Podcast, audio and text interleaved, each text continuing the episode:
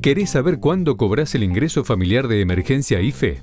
¿Cómo gestionar la asistencia al trabajo y la producción ATP? ¿Cómo acceder a los créditos para pymes y monotributistas? Las novedades sobre la AUH, jubilaciones, prestación por desempleo o tarjeta alimentar. Toma nota, que acá te contamos todo.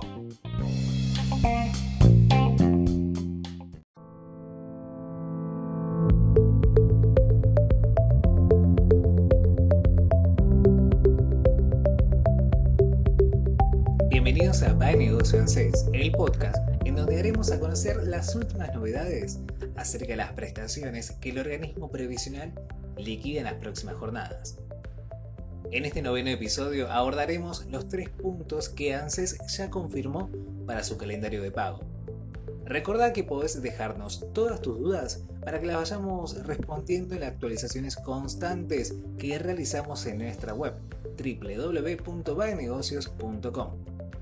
Ahora sí, arrancamos. Esto es By Negocio ANSES.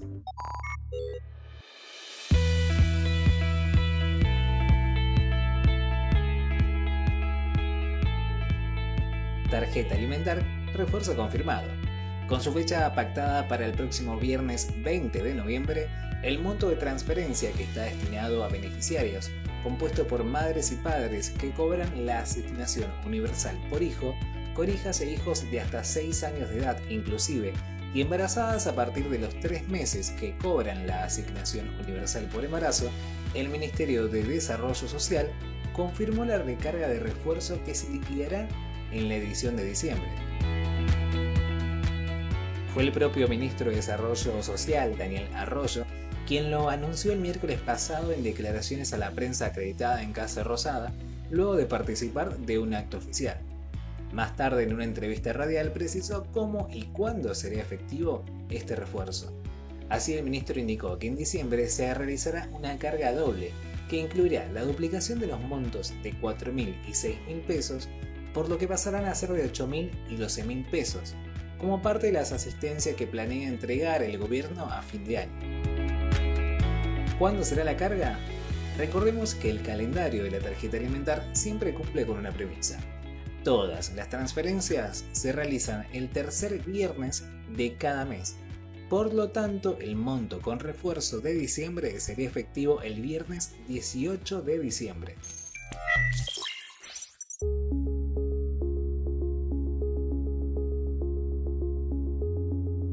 ATP de diciembre, última entrega también con aumento.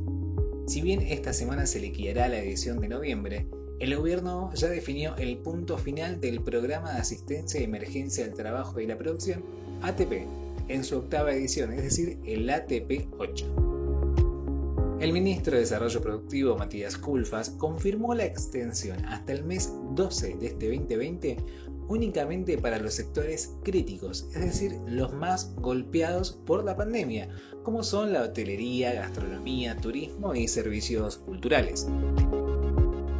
Ahora bien, ¿cómo va a ser el último ATP? El ATP 8, al igual que el ATP 7 que se liquidará esta semana, volverá a actualizar su monto mínimo de cobertura para acompañar así la suba del salario mínimo vital y móvil, que alcanzará en marzo el monto total de 21.600 pesos. Entonces, pasamos en limpio. Esta semana el ATP 7 experimentará una suba del 12% para alcanzar los 18.900 pesos Así la asistencia será entre este monto y un máximo de 37.800 pesos. En tanto, el ATP8 de diciembre hará lo mismo en un 10%, para fijar el piso en el mínimo de 20.587 pesos con 50.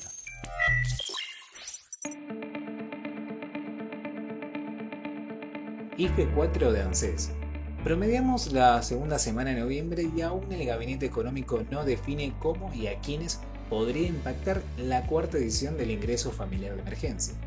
Sin embargo, hay un punto en el que es necesario detenerse.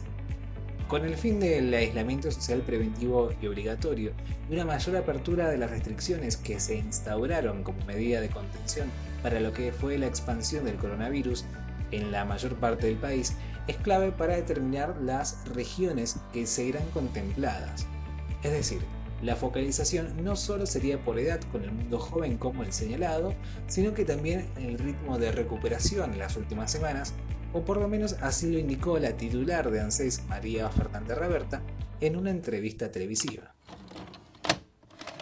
Te cuento que el ingreso familiar de emergencia, que fue una política, una decisión del gobierno nacional a partir de un decreto del presidente de la Nación, Alberto Fernández, alcanzó a acompañar y asistir en términos económicos a casi 9 millones de familias argentinas.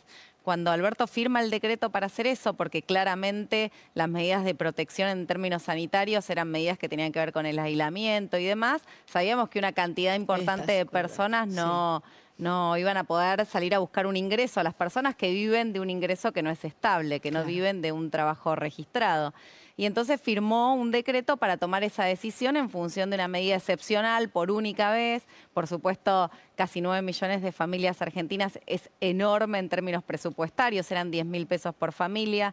Después, por supuesto, se fue extendiendo la pandemia y entonces hubo que tomar decisiones y así sucedió tres veces que el presidente de la Nación firmó el decreto del ingreso familiar de emergencia y se pudo asistir a tantas familias argentinas. Ahora se está evaluando porque la verdad que no estamos en la misma situación en términos de cómo esas familias salen a buscar su ingreso familiar. Las familias que trabajan en la economía informal o los monotributistas A y B o los trabajadores o trabajadoras de casas particulares, en muchos lugares han vuelto a, tener su fuente de, ingreso familiar y a, volver a, conseguir, digamos, su, su trabajo diario, su tarea diaria. Así que se está evaluando cómo se sigue, se está evaluando la pertinencia, pero además la capacidad del Estado de seguir incorporando eh, no, no, por supuesto, no en la ayuda, porque claramente nosotros vivimos en una Argentina donde los chicos y los grandes tienen una cobertura, tienen un ingreso eh, para, de carácter alimentario para todos y para todas, la asignación universal y el salario familiar para los chicos, para los más grandes las jubilaciones.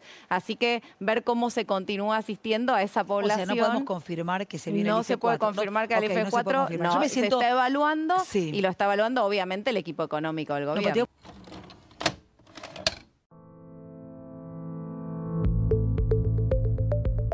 Llegamos al final de By Negociaciones, el podcast en donde te brindamos las últimas novedades sobre las prestaciones que se liquidan por medio del organismo previsional.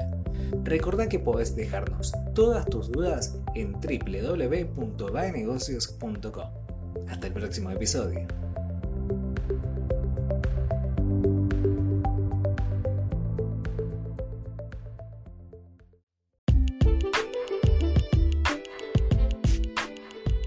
Nos vemos en el próximo podcast. Mientras tanto, mantenete actualizado. Lee baenegocios.com. La información económica, financiera y política contada por especialistas.